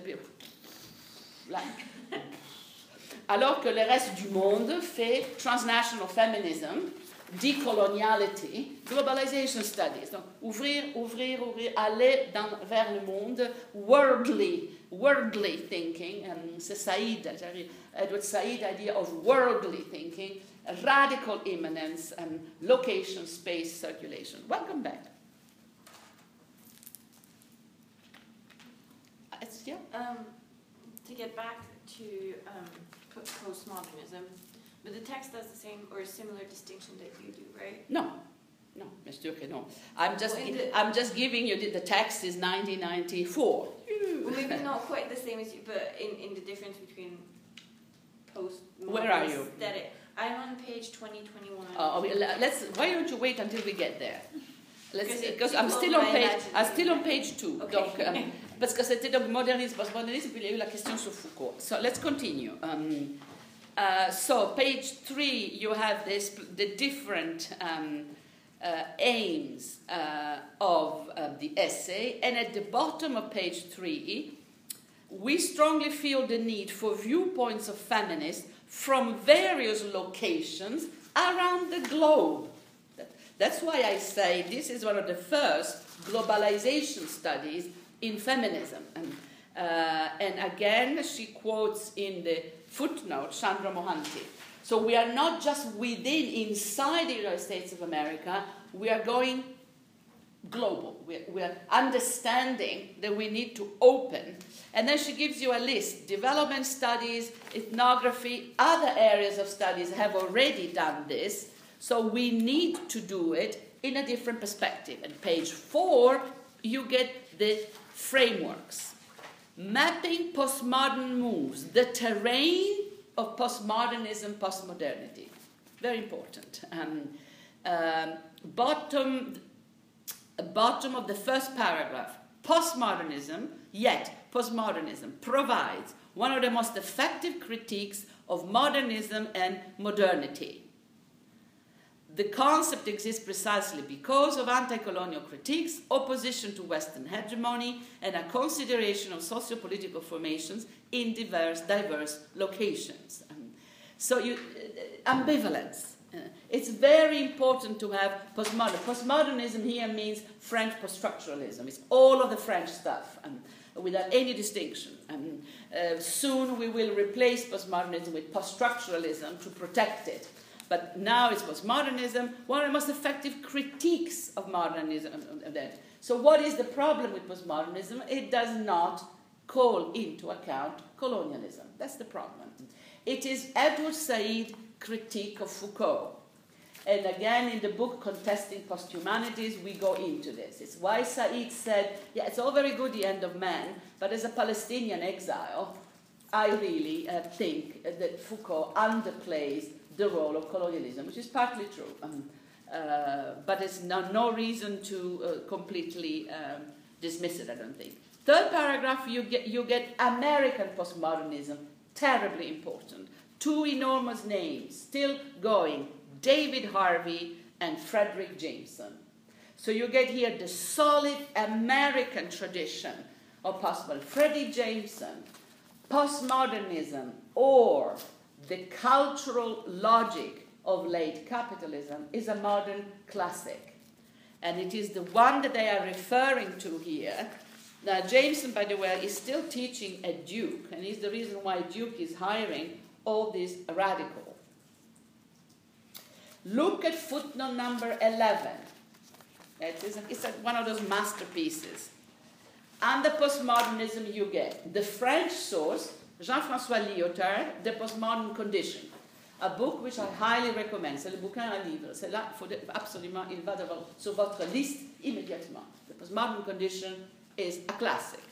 Next to it, look, at who, look who translated The Postmodern Condition. Already Brian Massumi. And, and then Frederick James, Postmodernism or the Cultural Logic of a Late Capitalism. Dun, dun, dun. Fabulous book. American Marxism looks at French theory. Enormously influential. In America, much less so. In Europe, partly because Europe doesn't do postmodernism. And if we do it, we do it with Lyotard, Foucault, and Derrida. We don't do it with Jameson. But Jameson is American Marxism, the culture of the 60s, encountering post structuralism. Fredric Jameson will hire at Duke a very young scholar by the name of Michael Hart. And Michael Hart will go back to Italy because he's an Italian scholar, meet Toni Negri, and produce a series of global blockbusters, and Empire, and Multitudes, Commonwealth, and synthesis in some ways of Marxism and post structuralism. It really is an incredible school, completely American in the sense that it has a Marxism that does not look to the Soviet Union, but looks to American socialism, American working class, American poverty. Extraordinary. I call it the Duke School. Uh, terribly important. It's very good that they give it prominence, but it's another cartography. It's a different story um, terribly important if you live and work in the United States. You have to go through the Duke moment. Duke today, remember, has hired Achille Membe and Walter Mignolo.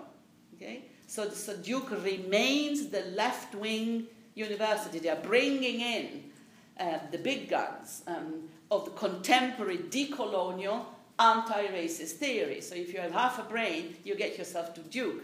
They also have Catherine Hales doing digital humanities and posthumanism, Elizabeth Gross doing gender studies, and, and many of us going visiting regularly. So it really is, in some ways, the Columbia University of the third millennium. It is the intelligent left, the radical left. Get a Fulbright and go there for a year and do something, um, but get yourself there. It's incredible. But it is a genealogy that is different from the genealogy I'm giving you here because I'm situated in the French uh, tradition.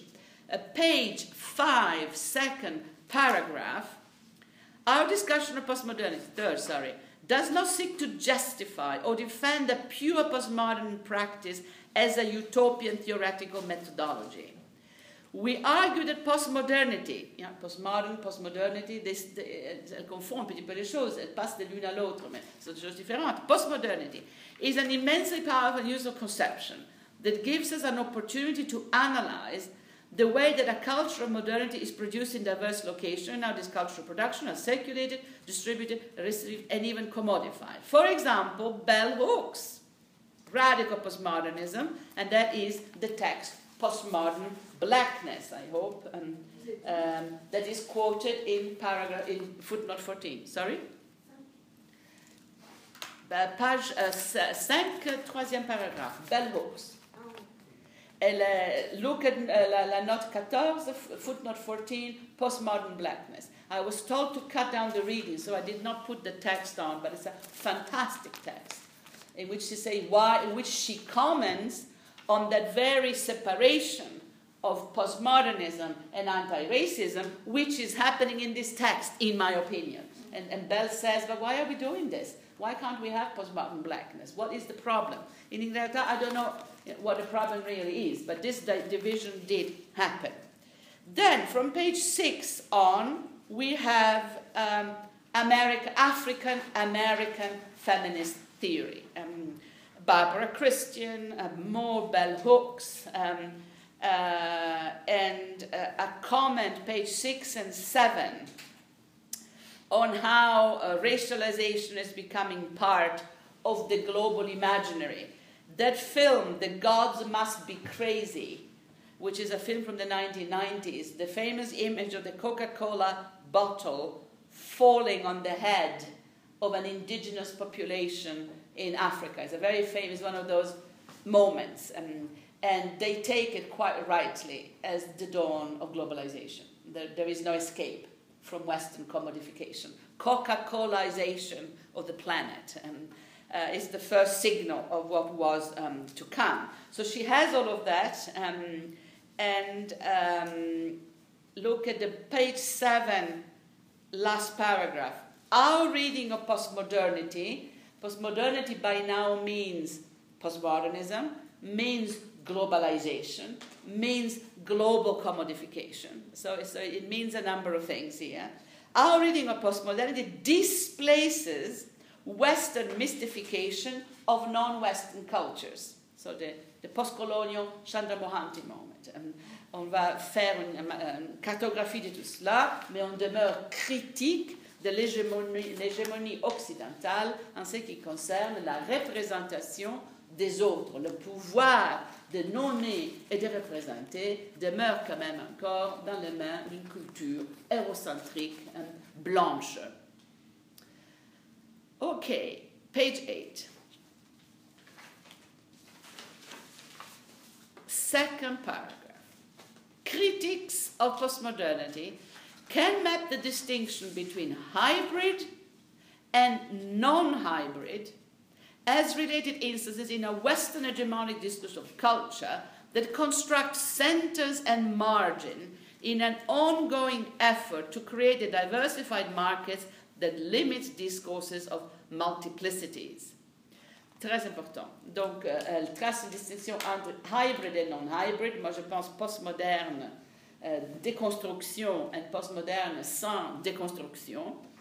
Euh, et aussi elle trace la critique de, la commodification qui fait partie de la, la mondialisation économique. Diversified markets, theory as a marketable commodity. I think, I think that that is the Frederick Jameson moment. Theory circulate in a globalized world as a commodified item.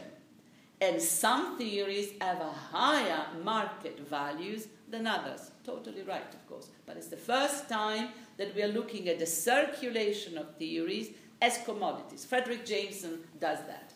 Uh, culture, postmodernism as the cultural logic of late capitalism. Capitalism, late capitalism, which we would call advanced capitalism, doesn't produce anything. It's a post industrial system. We shut down the factories in the 80s uh, in Europe. Margaret Thatcher shuts down the factories. We stop producing. Production goes offshore. It is cheaper to produce first in the developing countries and after 89 in Eastern Europe, where salaries are a fraction of the salaries in the overdeveloped world in democracies. And remember that recently Denmark expelled Ryanair, expelled it, it was expelled, forbidden to function because the salaries of Ryanair are lower than the salaries paid by the Danish state. And the Danish state refused to have a system that they described as slavery, uh, unfair work condition. They refused to have that on their territory. God bless their souls. Because Ryanair pays pittances. And it's a criminal organization, the biggest airline in the world. Um, uh, and they owe millions in taxes, by the way, to, for all the airports that they're landing in, taxes that they've never paid. So they really are a, a bunch of thugs. And, but for one Denmark that resists, everybody else goes and produces elsewhere. So by the 90s, capitalism is no longer a production system. We let underpaid new classes of proletarians outside the West produce, delocalisation, you call it, and offshore productions. And what do we produce? Data information. We are the information society. We transform all of our production center into information hubs. Zurich, Frankfurt. Read Saskia Sassen on the global city. It's the book to read. and how the virtual society of paperless society, data flow, is based on kilometers of cables kilometers of cables under the city of Frankfurt to sustain the European Central Bank, Frankfurt Airport, which is the NATO central airport in Europe, and of course all the telecommunication. And, and Saskia Sassen studies the materiality of this very virtual uh, culture, kilometers, tons of material that sustains this non existent um, production system. The mutation of capitalism is huge, and late capitalism, advanced capitalism, we will come back to it with Deleuze and Guattari, is the system that stops production and goes into uh, exchange of information. So, a very different logic. And in this logic, ideas get traded. Ideas have values. Uh, the class of intellectuals changes. In the 1990s, we have the rise of academic stardom, media stars, fig- figures that emerge as, in a sense, the point of capitalization for an entire tradition. There is a comparison to be made between the universal intellectual, Sartre Beauvoir, figure universelle de l'intellectuel critique organique, 20 ans après, des figures médiatisées qui deviennent globalisées, qui deviennent des megastars. Madonna est la première, de toute une série d'intellectuels qui rentrent, Derrida aussi, dans cet échange qui gagne énormément de visibilité et d'argent parce qu'il devient un capital.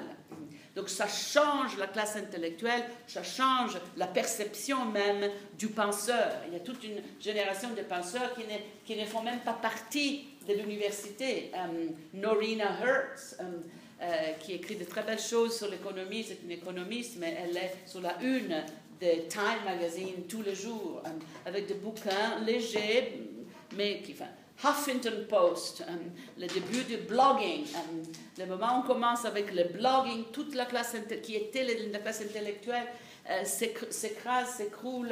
Il y a toute une autre dynamique qui entre en jeu. Late capitalism, advanced capitalism. So transnational structures of cultural exchange, page 9, is an analysis of how this cultural exchange is the logic of an information society. And because of the enormously centralized system, page 11, along with the world system theory of center periphery, donc on a une nouvelle politique économique globale des relations entre centre et périphérie, et les centres sont les centres de la mondialisation. New Delhi est un centre, Sydney est un centre, Francfort est un centre, et très bientôt Shanghai est un centre. Ils sont scattered, ils sont délocalisés, d'où le titre du bouquin, Scattered Hegemony. Il s'agit d'hégémonie éparpillée. Hégémonie euh, globalisée, mondialisée, euh, éparpillée, pas, pas une, pas centralisée, euh, décentralisée, mais très très puissante. Et la pensée critique fait partie d'une circulation, une cultural exchange, qui est une logique économique. C'est très important tout ça, il faut lire.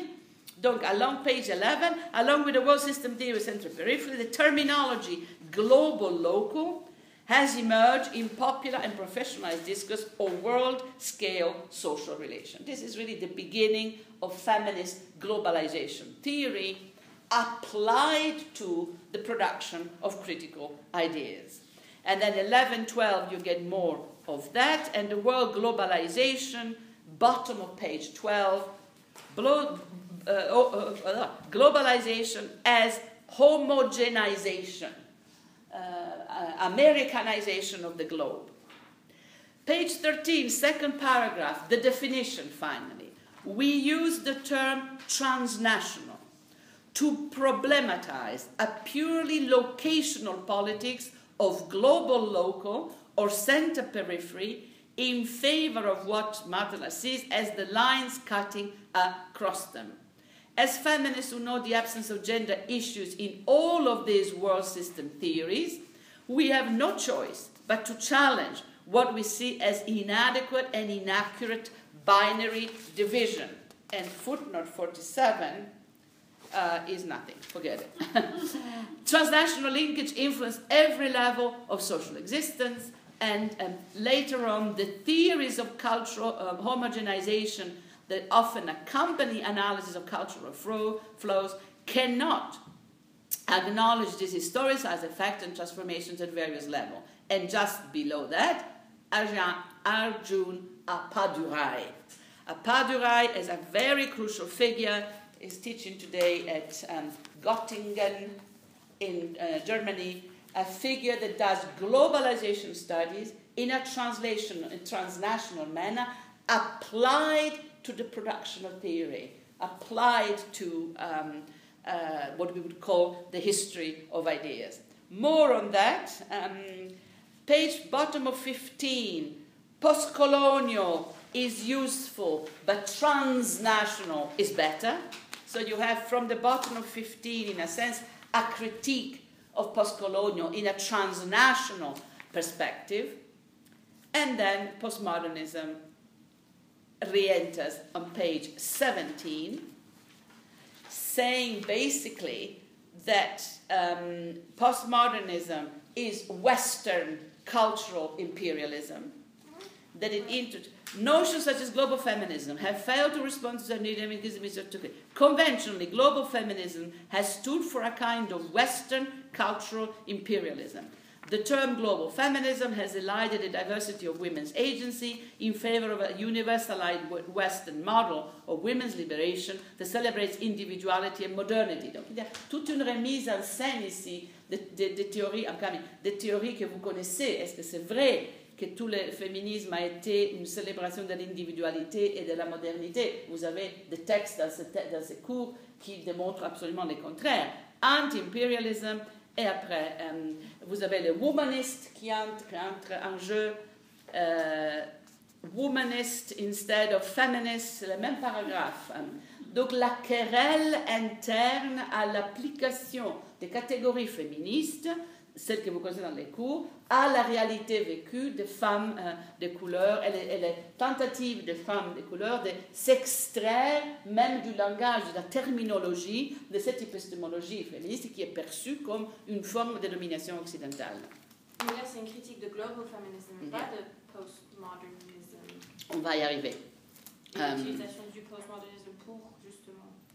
Um, so, let's, let's go on, but maybe you're right. At the bottom of 17, transnational feminist practice require comparative work rather than the relativistic linking of differences, no, that's postmodernism, undertaken by proponents of global feminism, l'utilisation des guillemets est quand même uh, very interesting in this text. What goes in inverted commas? Now, global feminism goes in inverted commas. Why? I do not know. Um, that is, but in any case, the relativistic linking of differences, now that's Western deconstruction, which is now to do with global feminism in inverted commas, that is to compare multiple, overlapping, and discrete oppressions rather than to construct a theory of hegemonic oppression under a unified category of gender. So this, ça c'est donc la, la, la critique de l'universalisme d'une théorie occidentale du gender, mais vous voyez, à mon avis, il y a des, des, des glissements dans l'utilisation des catégories. There are slippages from postmodernism to postmodernity, from postmodern to global, from global to universal uh, gender and a series of equations that are constructing a case. Go on. No. I, I, page 21, I feel like that gets turned around. But I... Let me, let's go. So then, then the 18 and 19 uh, is a critique on this Western category of gender. Second paragraph of 19, the question becomes how to link diverse feminisms without requiring either equivalence or a master theory. C'est la crainte que le féminisme devienne une master theory, une, nouvelle forme de maîtrise, de maîtrise sur la diversité des expériences vécues des femmes. Euh, et ensuite, enfin, on arrive à la page 20. Second paragraph. In calling for transnational alliances, qui était du début la mission des projets, our purpose is to acknowledge the different forms that feminisms take and the different practices that can be seen as feminist movements. We do not wish to dictate, well, um, we don't wish to dictate exactly who can stand as a feminist. Such dicta posit a standpoint epistemology that requires the construction of gender difference as the primary categories of analysis. In arguing against a standpoint epistemology, we are not arguing that this is an era of post feminism. So we are arguing against all the categories at this point. We believe that many white bourgeois feminists have announced a post-feminist era precisely because the practical definition of feminism have not been able to withstand critiques from women of color. At the bottom, what concerns us is some feminist responses to postmodern critiques of the subject, of the dissented self, of Marx's notion of, of class as applied to gender as a class, have signaled repressive move. So here it's full fire against all the categories. And dismissing postmodern aesthetics may be easy for some feminist theories, but the cultural and economic implication of postmodernity should not be disregarded. In Feminism Without Women, and then you get Tanya Modleski. Um, so, complicated. Complicated. It's, it's arguing against standpoint, but not completely, because we are talking about les savoirs situés des femmes de différentes localités dans le monde entier. Le postmoderne, qui est relativiste, est un problème, mais ça donne aussi des moyens.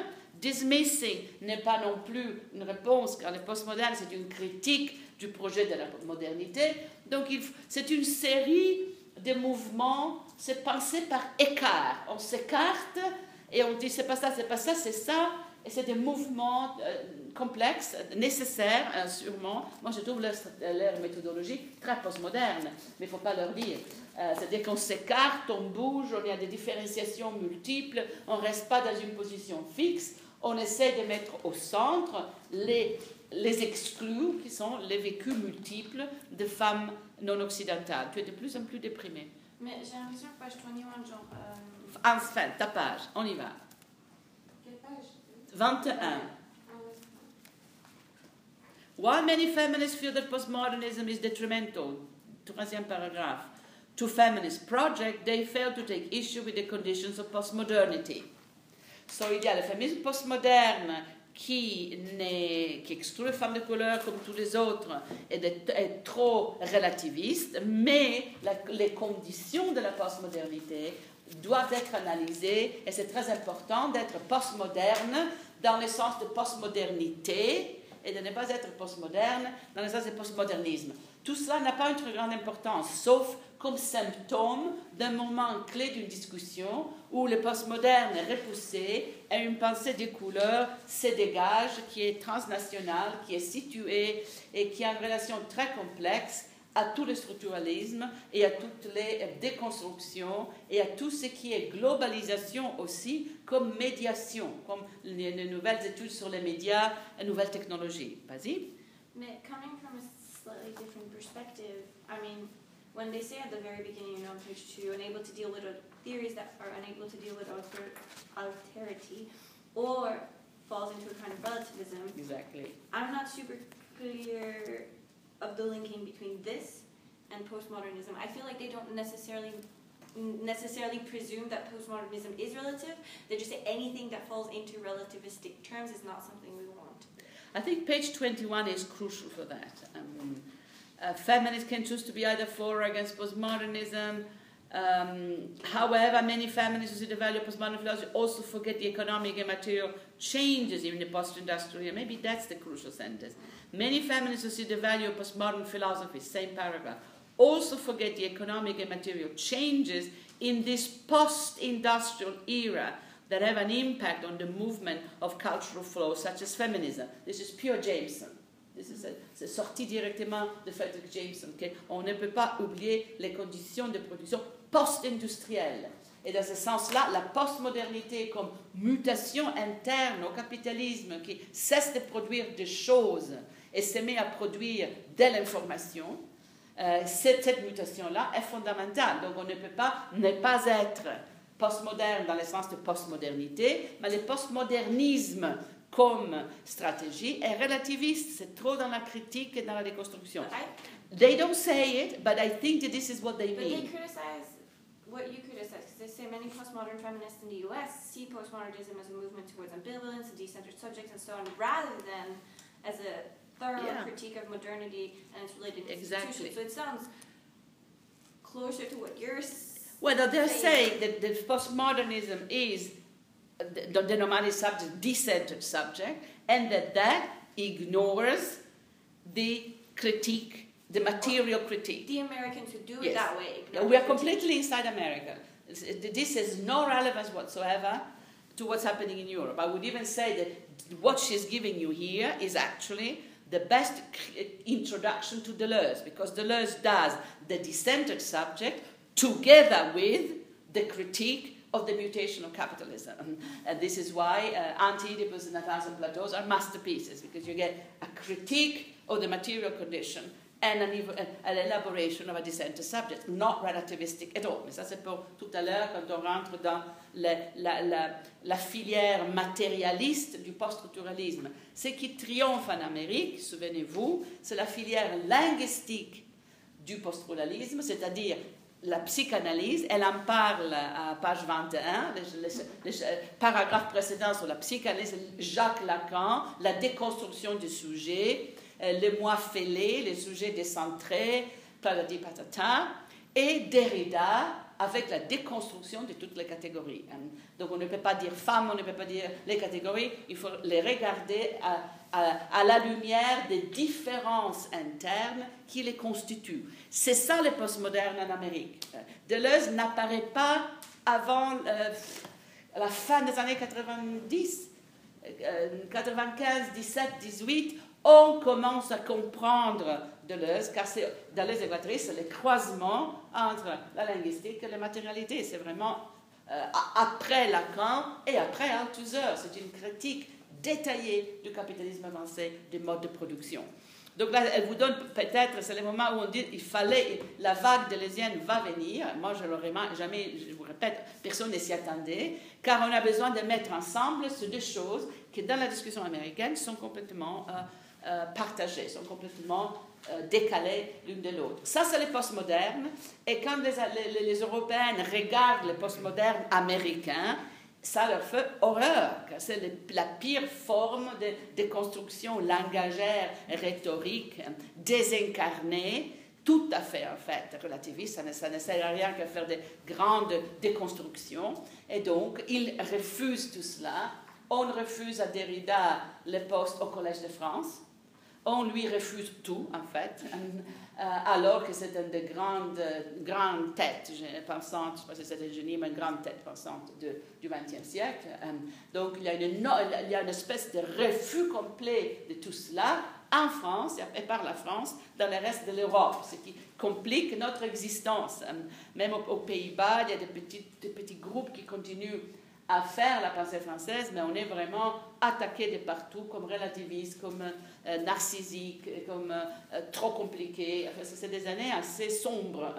Euh, et puis après, évidemment, on tient les coups et tout change à longue haleine. Mais c'est important pour votre cartographie de comprendre cette réorganisation américaine des données parce que j'ai pense que c'est cela qui revient en Europe, sûrement dans des pays intellectuellement neutres comme la Suisse, et ça revient comme la pensée américaine, la féministe américaine, mais c'est à l'intérieur de cette pensée féministe américaine, il y a toute une recomposition de la théorie française, des théories euh, structuralistes, comme c'est ma culture, c'est ma contribution dans ces cours, c'est de vous donner les moyens de euh, dégager ces pistes, de voir les confusions, les glissements, et de dire, c'était tellement en fait pas scientifique, c'est tellement peu rigoureux, c'est tellement polémique que ça ne pouvait pas durer. En fait, ça ne dure pas, ça devient des bagarres un petit peu comme ça, comme souvent dans le monde scientifique. Votre tâche est de regarder les filières, les recompositions, la terminologie, les tentatives de cohésion, transnationalism, hein, et bientôt le courant Haraway euh, euh, viendra avec toutes les nouvelles technologies et à mon avis c'est ça euh, qui va porter. Et année 2000, le millénaire comme on dit, les convergences commencent. Et à ce moment-là, on peut euh, parler euh, de véritables changements de paradigme. Deux mots sur Vandana Shiva, fantastique. C'est l'autre texte. Euh, Biopiracy, un livre à lire, facile à lire. Mais qu'est-ce qu'elle fait notre Vandana Shiva déjà en 97 Elle vous parle de biotechnologie. Elle dit la globalisation, c'est la mondialisation des systèmes de production qui étaient agriculture. L'agriculture devient biotechnologie, ça devient génétique. On vend aux paysans du monde entier des grains qui sont au niveau, au niveau cellulaire, récombinés, réorganisés, biodiversité, la lutte contre une mondialisation économique qui fait des, euh, agriculteurs, des paysans, le nouveau prolétariat fondamental. Euh, c'est une des rares à parler des biotechnologies. Euh, elle ne rentre pas dans les bagarres féministes, elle vous donne une ligne écologique très claire, fait écoféminisme, c'est la grande filière. là, c'est vraiment le transnational, ça s'appelle écoféminisme. Euh, et étrangement, ça ne joue aucun rôle dans les discussions sur la race à l'intérieur des États-Unis d'Amérique, qui sont des discussions internes aux USA, alors que l'écoféminisme regarde la mondialisation et la dévastation de la nature et l'introduction des biotechnologies comme forme d'exploitation financière. Génie, génial cette femme. Elle, elle tourne souvent en euh, Europe. Facile à lire, c'est un langage. euh, Elle est tout à fait dans le standpoint et dans l'antiracisme. Un peu long, mais euh, c'est pas des choses faciles. On recommence dans une heure avec la postmoderne, la réponse. Donc c'est le matin, on est aux États-Unis. L'après-midi, on revient en Europe et on regarde un petit peu comment ces discussions ont prend lieu ici euh, avant d'être balayées par la réorganisation des universités à l'aube du néolibéralisme. Bon, on a bossé. Il y a du boulot, c'est pas facile. Mais vous en avez pour trois mois après, six mois après de lecture. Et tout- heureusement qu'on enregistre, parce que je pense que euh, vous avez là la modalité. de- survivre. Good luck. Vandana Shiva rules. She's awesome. My She's heard her awesome. speak. She She, rocks. she came to our